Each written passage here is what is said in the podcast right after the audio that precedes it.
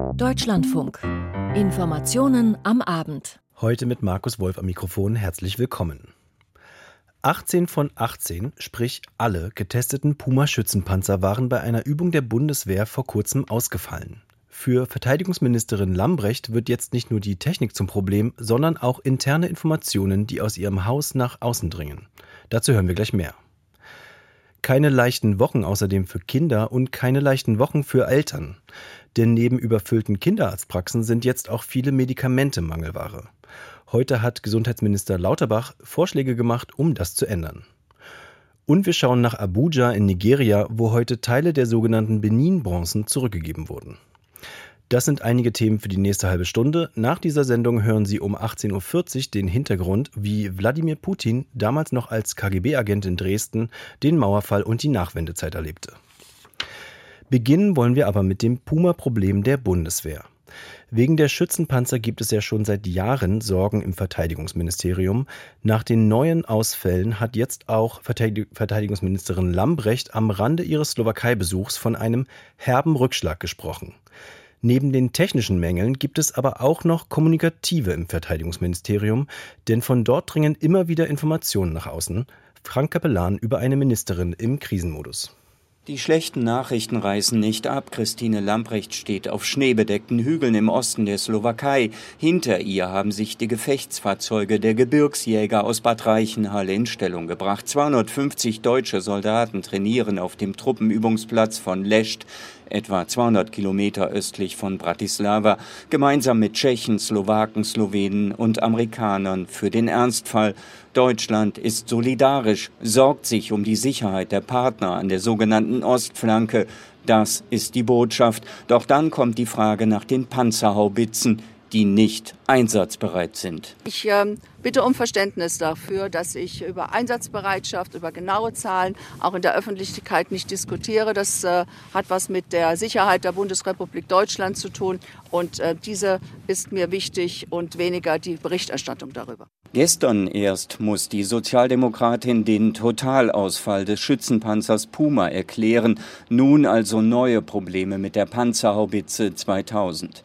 Dabei leisten sie in der Ukraine doch beste Dienste und auch beschädigte und defekte Haubitzen können mit deutscher Hilfe in der Ostslowakei wieder flott gemacht werden. Dort hat Deutschland einen Instandsetzungshub eingerichtet, etwas mehr als 30 Kilometer von der ukrainischen Grenze entfernt. Guten Morgen, Frau Ministerin.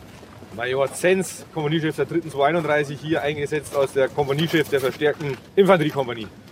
Vielen Dank, einen schönen guten Morgen. Lamprecht ist auf Weihnachtsbesuch. Letzte Woche Mali, nun die Slowakei. Es gehört zu den Verpflichtungen einer Verteidigungsministerin, die Truppe im Ausland aufzusuchen, diejenigen Soldaten, die über die Feiertage fern der Heimat sein werden. Ich will die Gelegenheit nutzen, dass wir es sehr, sehr zu schätzen wissen, dass Sie auch über diese Feiertage, die wir alle gerne mit der Familie, mit Freunden, mit unseren Lieben verbringen, dass sie hier sind. Die SPD-Ministerin will hören, wo der Schuh drückt. Sie sucht das Gespräch. Es geht darum, ihren Bundeswehrangehörigen in schwierigen Zeiten Respekt zu zollen. Hauptfeldwebel Martin K. ist einer von ihnen. Er hat in Afghanistan gedient, in Mali. Jetzt ist der Bad Reichenhaller für sechs Monate in der Slowakei. Wenn es nach mir ginge, müsste man das alles nicht machen. Aber nach mir geht es nicht. Ich mache das, weil es befohlen ist. Wenn ich die Wahl hätte, wäre ich lieber daheim bei meiner Familie. Aber wir haben uns für den Beruf entschieden, da gehört es dazu. Insgesamt sind derzeit gut 500 Soldaten in der Slowakei. In Sliac schützen sie mit Flugabwehrraketen vom Typ Patriot einen Flughafen. Anders als mit Polen funktioniert die Kooperation mit Bratislava sehr gut. Der sogenannte Ringtausch ist angelaufen. Die Slowaken haben 30 Schützenpanzer sowjetischer Bauart gerade in die Ukraine geliefert und erhalten im Gegenzug 15 Leopard 2 Kampfpanzer aus deutschen Industriebeständen. Ein guter Deal, sagen Experten. Lambrecht möchte all das in den Vordergrund stellen, doch dann kommt immer wieder die Frage nach defekten Puma-Schützenpanzern. Ich erwarte aber auch eine verlässliche Perspektive, die aufgezeigt wird von der Industrie, dass wir die Pumas eben verlässlich einsetzen können. Und wenn das nicht gelingt, dann müssen wir eine Entscheidung treffen, dahingehend gegebenenfalls auch, dass wir dieses System nicht weiter nutzen.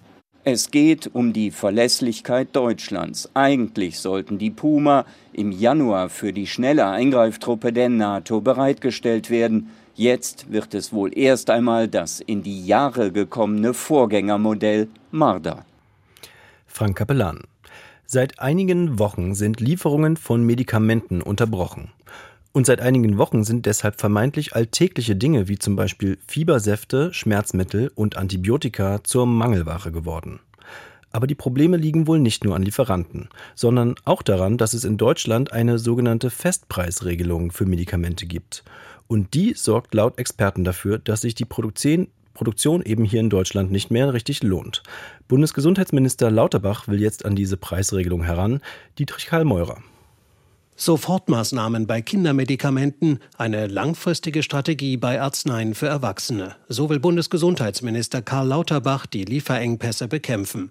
Eile bei den Mitteln für Kinder ist auch geboten, denn mitten in der Grippe- und RS-Welle sind zum Beispiel Säfte gegen Fieber oft nicht lieferbar. Teurere Alternativpräparate schon. Wir begegnen dem, indem wir zum einen Alternativen zulassen, dass diese Medikamente ausgetauscht werden können in der Apotheke und der Apotheker, wenn er dort Beratung benötigt, durch den Arzt dafür auch eine Vergütung bekommt von 50 Cent, aber der Austausch wird erleichtert. Zum Zweiten, die Apotheker werden angehalten, mehr Zubereitungen auch selbst anzufertigen. Die entstehenden Mehrkosten sollen die Krankenkassen übernehmen, bis zum 1,5-fachen Preis. Kurzfristig soll das für eine Entspannung bei Kindermedikamenten sorgen.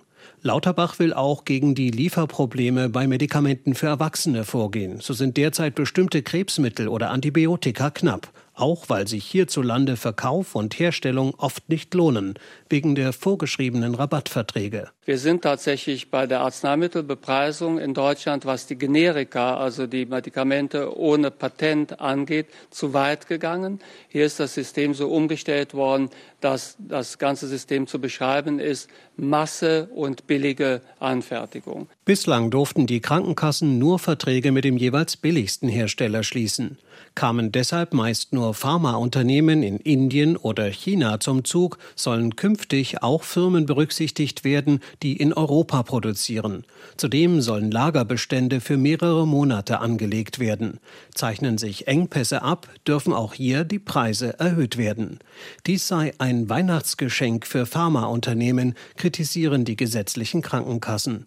Und die Präsidentin der Bundesvereinigung Deutscher Apothekerverbände, Gabriela Regina Overwiening, befürchtet eine zu starke Belastung der Apothekerinnen und Apotheker. Wir haben viel Zeitaufwendung da und versuchen alles, damit die Menschen gut versorgt sind. Und da kann es nicht sein, dass man uns hier mit 50 Cent abspeisen möchte und das auch nur, wenn es eine Rücksprache mit dem Arzt gegeben hat. Das wird die deutsche Apotheke nicht verkraften. Die Pharmabranche begrüßt die Pläne. Hans-Georg Feldmeier, der Vorsitzende des des Bundesverbandes der pharmazeutischen Industrie hält es jedoch nicht für ausreichend, sich bei den kurzfristigen Maßnahmen nur auf Arzneimittel für Kinder zu konzentrieren. Denn ich frage mich, warum die Maßnahmen zur besseren Versorgung von Kinderarzneimitteln so getroffen werden und gleichzeitig nicht für andere Arzneimittel, wo es auch genau die gleichen Probleme gibt. Egal ob kurz- oder langfristige Maßnahmen, es bleibt die Kostenfrage. Karl Lauterbach räumt ein, dass mit Mehrkosten zu rechnen ist, aber die sind aber nicht beitragssatzrelevant. Wir müssen aber hier Geld in die Hand nehmen, sonst kann das System nicht funktionieren. Möglichst schon im Januar will der Gesundheitsminister den Gesetzentwurf für die langfristigen Maßnahmen vorlegen. Ein Beitrag von Dietrich Karl Meurer. Palantir ist ein US-Unternehmen, das wohl kaum jemand in Deutschland kennt, obwohl die Softwarefirma aus Kalifornien auch auf dem deutschen Markt aktiv ist. Ihre Kunden sind aber keine Privatpersonen, sondern Polizeibehörden in verschiedenen Bundesländern. Palantir bietet nämlich Software an, mit der die Daten von Verdächtigen ausgewertet werden können. Damit dieser Software klare Grenzen gesetzt werden, sind heute Datenschützer vor das Bundesverfassungsgericht in Karlsruhe gezogen. Gudela Geuter war für uns dabei. Es waren die Pannen bei den Ermittlungen zum NSU, wo Zusammenhänge lange nicht erkannt wurden, die in Hessen Argument für die Einführung der automatisierten Datenanalyse waren. Seit vier Jahren nutzt das Bundesland das Programm Gotham des US-Unternehmens Palantir. Nordrhein-Westfalen tut es inzwischen auch, Bayern plant es, andere Länder wie Hamburg haben zumindest die rechtliche Möglichkeit geschaffen. Peter Beuth, der hessische Innenminister, rechtfertigte das am Rand der mündlichen Verhandlungen vor dem Bundesverfassungsgericht. Wir stützen dieses Analysewerkzeug vor allen Dingen auf alle vorhandenen Daten, die bei der Polizei schon in entsprechenden Datenbanken liegen. Die können sozusagen mit diesem System entsprechend verknüpft werden und können zusammengeführt werden, sodass eben ein Bild entsteht über eine mögliche Gefahr, ein mögliches Netzwerk von Menschen, die eine Gefahr für die Sicherheit der Bürgerinnen und Bürger besteht. Und insofern haben wir mit diesem Tool halt eben die Möglichkeit, besser die Sicherheit der Bürgerinnen und Bürger in unserem Land zu gewährleisten. Was für den CDU-Politiker also nur ein anderer Umgang mit längst vorhandenem ist, hat für Kritiker der automatisierten Datenanalyse eine neue Dimension oder birgt zumindest diese Gefahr.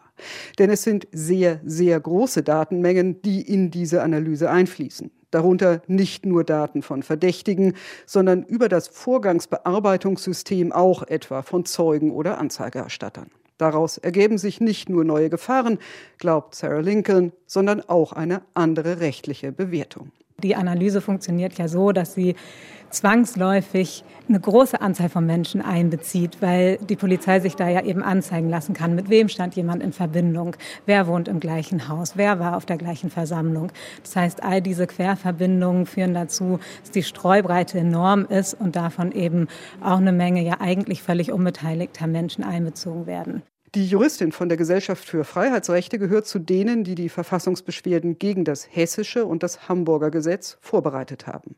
Britta Eder gehört zu denen, die selbst Verfassungsbeschwerde führen. Die Hamburger Strafverteidigerin fürchtet zum Beispiel, dass ihre anwaltliche Verschwiegenheitspflicht leer läuft, wenn Mandanten über sie ins Visier der Behörden geraten. Es wird vielleicht auch Menschen geben, die sagen, ich habe ein ganz kleines Verfahren, wie es jedem von uns mal passieren kann. Ich weiß aber, Frau Eder vertritt auch Menschen, denen wird Terrorismus vorgeworfen.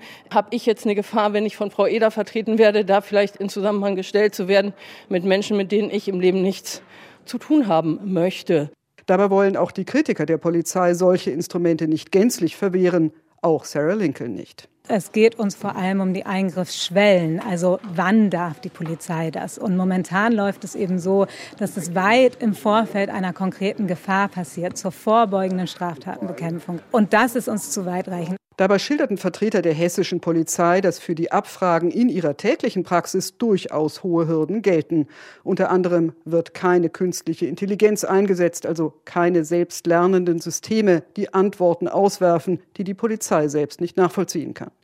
Im Gesetz steht diese Beschränkung allerdings nicht. Der Bundesdatenschutzbeauftragte Ulrich Kelber bleibt skeptisch. Es geht ja vor allem auch um die Landschaft, in der es passiert. Die Dateisysteme erweitern sich, sie werden auch zentralisiert und zusammengefasst zu Verbundsystemen.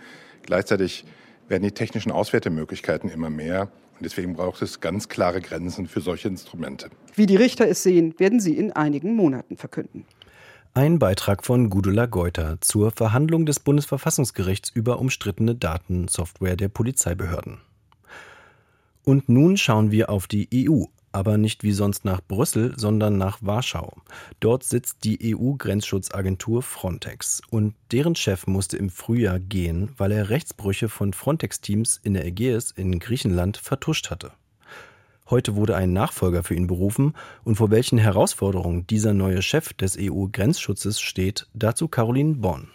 Hans Leitjens ist Kommandeur der niederländischen Militärpolizei, hat bereits in Afghanistan gedient und für die nationale Steuerbehörde gearbeitet. Außerdem bringt der 59-Jährige Erfahrung im Bereich Grenzschutz mit und saß schon mehrfach für die Niederlande im Verwaltungsrat von Frontex. Eben dieser Verwaltungsrat hat ihn nun zum neuen Direktor der EU-Grenzschutzagentur gewählt. Er habe sich beworben, so sagte es Leitjens in einer Befragung vor dem Europäischen Parlament Ende November, weil er besorgt sei um den Zustand der Agentur. Frontex schöpfe sein Potenzial nicht aus und das, obwohl die Situation an den Außengrenzen der EU eine Herausforderung sei. We Europe lack the Frontex we so desperately need Gerade jetzt brauche die EU eine Grenzschutzagentur, die ihren Aufgaben gewachsen sei. Doch Frontex stehe am Scheideweg, so Leitjens. Im Frühjahr war der damalige Direktor Fabrice Legerie zurückgetreten, nach Vorwürfen gegen ihn und seine Mitarbeiter. Es ging um sogenannte Pushbacks, also gewaltsame Zurückweisungen von Migranten im Mittelmeer. Frontex-Führungskräfte sollen bewusst vertuscht haben, dass griechische Grenzschützer Flüchtlinge im Mittelmeer ausgesetzt hätten. Danach gefragt, ob es Situationen gäbe, in denen Pushbacks erlaubt seien, sagt Leitjens. There can be no case in which Pushbacks are legal in the current framework. Im derzeitigen Rechtsrahmen gebe es keinen Fall, in dem Pushbacks legal seien, so Leitjens das Vertrauen und die Legitimation der Agentur zurückgewinnen, auch das zählt er zu seinen Aufgaben. Die EU-Abgeordnete Lena Dupont von der CDU hält Leitjens für eine gute Besetzung. Aus meiner Sicht ist mit Hans Leitjens ein Kandidat gewählt worden, der sowohl in operativer Hinsicht als auch im Bereich Managementerfahrung einer ja durchaus komplexen Agentur auch in einem politisch nicht ganz äh, unumstrittenen Feld die nötigen Erfahrungen mitbringt, um die Agentur in ruhige Fahrwasser zu begleiten. Bis er sein Amt antritt, führt Frontex die bisherige Interimschefin Aya Kalnaja aus Lettland. Gegen sie hat sich Leitjens durchgesetzt, ebenso gegen Theresia Grass, die für das kroatische Innenministerium arbeitet und mit den Pushbacks der Regierung aus Kroatien in Verbindung gebracht wird. Caroline Born zur Neuaufstellung an der Spitze der EU-Grenzschutzagentur Frontex. 18.25 Uhr, Sie hören die Informationen am Abend. Ein amtierender Präsident, der Menschen zum Sturz auf das Parlamentsgebäude aufruft, dieses Novum in der US-Geschichte aus dem Januar 2021 hat für Donald Trump, mittlerweile Ex-Präsident, vielleicht ein Nachspiel. Der Untersuchungsausschuss, der sich mit Trumps Rolle beim Sturz auf das Kapitol, Sturm auf das Kapitol befasst hat, empfiehlt jetzt nämlich dem Justizministerium, ein Verfahren gegen Trump zu eröffnen. Nina Barth schaut für uns auf die Reaktionen in der Republikanischen Partei. Der ehemalige US-Vizepräsident unter Donald Trump, Mike Pence, lehnt eine Anklage gegen Trump ab. Pence, der selbst mit einer Präsidentschaftskandidatur für 2024 liebäugelt, sagte dem Sender Fox News, er hoffe, das Justizministerium sei sich der Tragweite der Entscheidung bewusst. Eine Anklage gegen Trump würde das Land furchtbar spalten in einer Zeit, in der das Volk sehen wolle, dass das Land heile. Die republikanische Abgeordnete Elise Stefanik aus New York nannte die Empfehlung des Untersuchungsausschusses, wegen des Sturms auf das US-Kapitol strafrechtlich gegen Trump vorzugehen, eine parteiische Scharade. Und Stefanik kündigte Konsequenzen an. Die republikanische Mehrheit im Repräsentantenhaus werde die Demokraten für ihren illegitimen Machtmissbrauch zur Rechenschaft ziehen. Aber es gibt selbst in Trumps eigener Partei Stimmen, die Konsequenzen für Trump fordern. So erklärte der republikanische Gouverneur von Maryland, Larry Hogan, der 6. Januar 2021 sei einer der dunkelsten Tage der amerikanischen Geschichte gewesen. Er sei dafür, Trump zur Rechenschaft zu ziehen. Wie, sagte Hogan nicht. Trump selbst reagierte auf seiner eigenen Online-Plattform. Trump schrieb, es gehe der Gegenseite darum, seine Präsidentschaftskandidatur für 2024 zu verhindern. Aber was ihn nicht umbringe, mache ihn stärker, so Trump. Ein Beitrag war das von Nina Barth zum Untersuchungsausschuss in den USA, der empfohlen hat, ein Verfahren gegen US, Ex-US-Präsident Donald Trump zu eröffnen. Themenwechsel. Als Banalität des Bösen bezeichnete Hannah Arendt das Phänomen, dass auch Schreibtischtäter wie Adolf Eichmann im Nationalsozialismus zur Vernichtung der europäischen Juden beitrugen.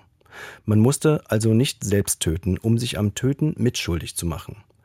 Heute ging es genau darum, und zwar in Schleswig-Holstein. Dort hat sich ein Gericht äh, damit beschäftigt, ob auch die Sekretärin eines Konzentrationslagers eine Mitschuld an der Ermordung von Lagerinsassen trifft.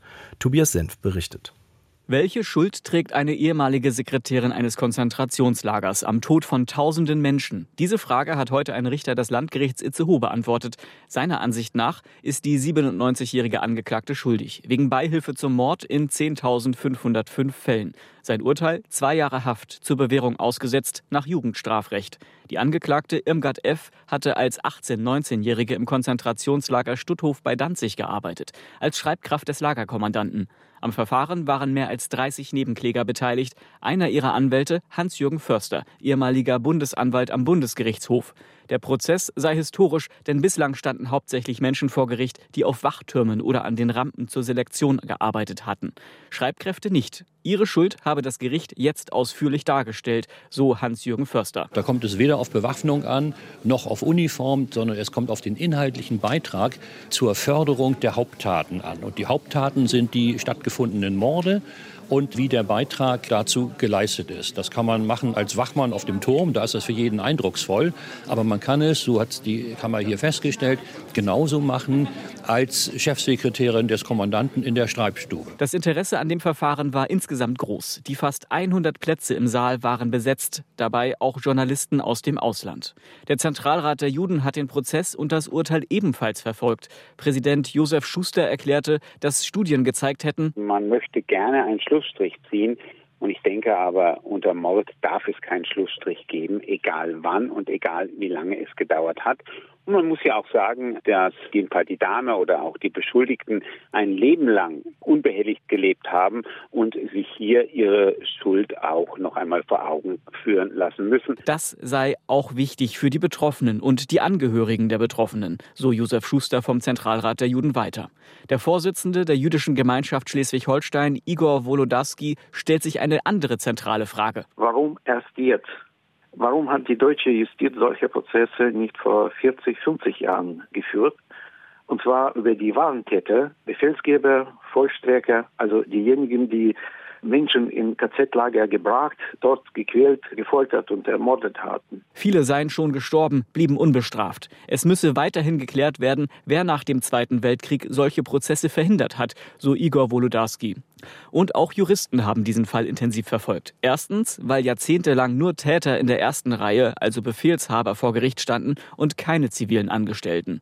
Die Rechtsauffassung hatte sich vor ein paar Jahren geändert. Und Moritz Formbaum, Jurist von der Universität Münster, meint zweitens zu möglichen weiteren Verfahren. Die dauern sehr lange. Wir brauchen sehr viel Zeit für die historischen Gutachter, was dann dazu führen kann, dass die angeklagte Person dann ähm, verhandlungsunfähig wird. Die Angeklagte in diesem Prozess war während ihrer Arbeit als Schreibkraft im Konzentrationslager Stutthof 18, 19 Jahre alt. Verurteilt wurde sie erst jetzt, im Alter von 97 Jahren. Ein Beitrag von Tobias Senf. Zurück zur Bundespolitik. Die Haushalte in Deutschland sollen Energie sparen. So hieß es seit dem Ausbruch des russischen Angriffs auf die Ukraine im Frühjahr. Vor allem Erdgas und Erdöl aus Russland sollten ersetzt werden. Und jetzt, am Ende des Jahres, lässt sich Bilanz ziehen. Haben wir so viel Erdgas eingespart wie geplant und wurde dabei mehr CO2 ausgestoßen als sonst, weil vermehrt auf Kohle gesetzt wurde? Jörg Münchenberg blickt für uns auf die Bilanz des Bundesverbands der Energie- und Wasserwirtschaft BDEW. Die Energiekrise, ausgelöst durch den russischen Angriff auf die Ukraine, hinterlässt auch in der CO2-Bilanz der Energiewirtschaft Spuren. Das geht aus den heute veröffentlichten Zahlen des Bundesverbandes der Energie- und Wasserwirtschaft hervor. Zwar hat sich der Strommix im laufenden Jahr deutlich zugunsten der erneuerbaren Energien verändert. Demnach lag der Verbrauch bei einem Rekordwert von 47 Prozent.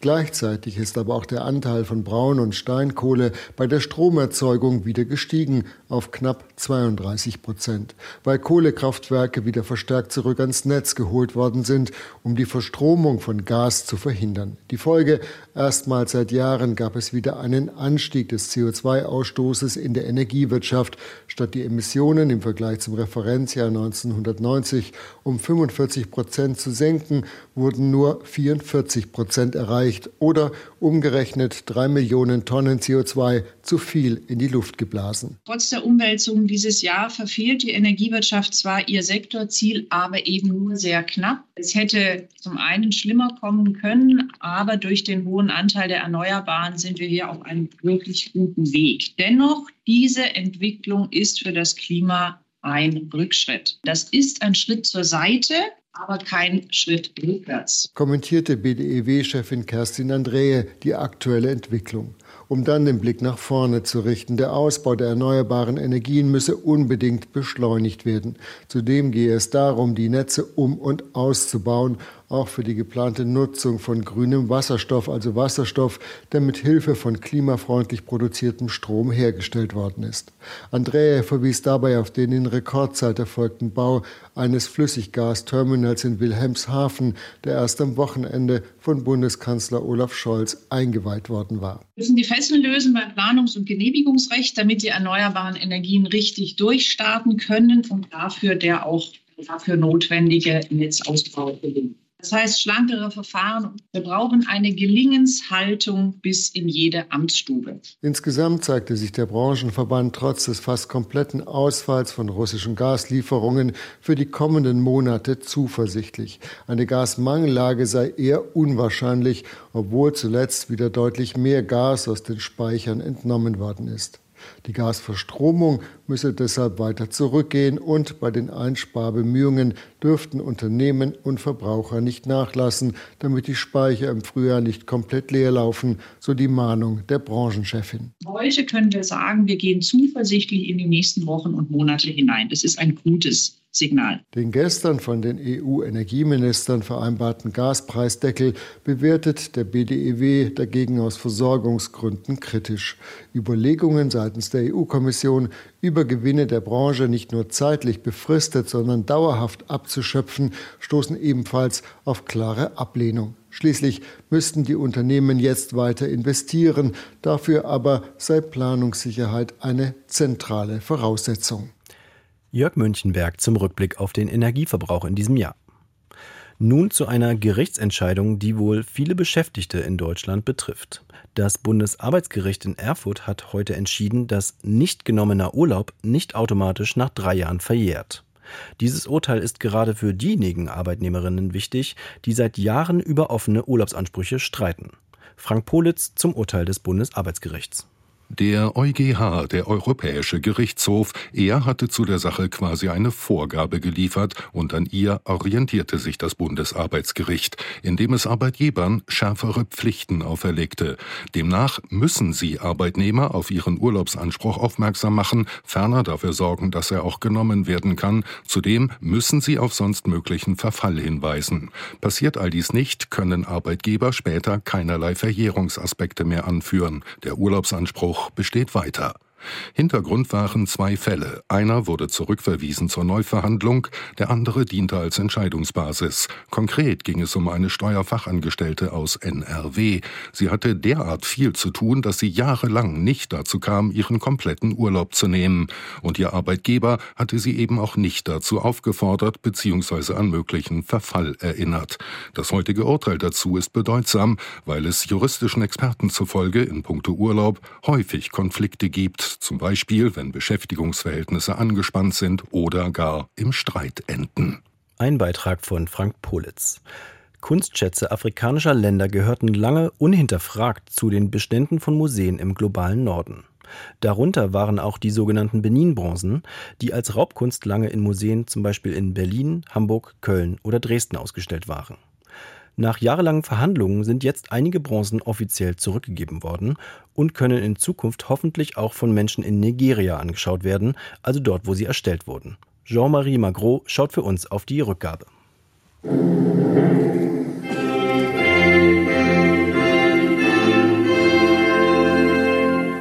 Diesem frühen Dienstagnachmittag kommen weder die nigerianische noch die deutsche Seite aus dem Schwärmen heraus. In einem feierlichen Akt überreichen Bundesaußenministerin Baerbock und Kulturstaatsministerin Roth 22 Benin-Bronzen an Nigeria. Zwei davon hatte die Bundesregierung schon im Sommer in Berlin übergeben. Unter den wertvollen Artefakten finden sich Büsten aus Messing, Elfenbein, Holzschnitzereien und Schmuck. Außenministerin Baerbock fasst es so zusammen. Heute geben wir die Benin-Bronzen denen zurück, denen sie gehören, den Menschen in Nigeria. Baerbock sagt weiter, die Rückgabe der Bronzen sei ein entscheidender Schritt, um die europäische Kolonialgeschichte kritisch aufzuarbeiten. Wir haben in den vergangenen Jahren von Ihnen gelernt, dass das, was wir nun zurückgeben, ein Teil Ihrer Geschichte, ein Teil von Ihnen ist. Im 19. Jahrhundert griffen britische Streitkräfte das Königreich Benin an, das im heutigen Nigeria liegt. Sie plünderten auch die Paläste. Die geraubten Kunstwerke wurden weltweit verkauft, auch nach Deutschland. Am 1. Juni überschrieb die Bundesrepublik die Eigentumsrechte für mehr als 1100 Kunstschätze, die in deutschen Museen ausgestellt waren, an Nigeria. Nun sind die ersten zurück. Nigerias Außenminister Onyama. Wir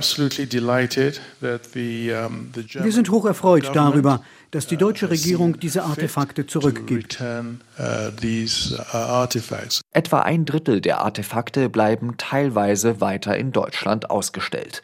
Die Bundesrepublik beteiligt sich außerdem am Bau eines Pavillons in Benin City im Süden Nigerias, wo alle zurückgebrachten Bronzen bestaunt werden können. Das deutsche Engagement ist nicht ganz uneigennützig.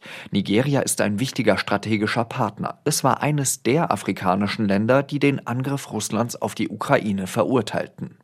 Die Bundesregierung hofft, die größte Volkswirtschaft Afrikas mit riesigen Rohstoffreserven näher an sich zu binden. Hört man dem nigerianischen Außenminister zu, kommt das Engagement Deutschlands sehr gut an. Deutschland sei, so Onyama, einer der wichtigsten Partner. Jean-Marie Magro.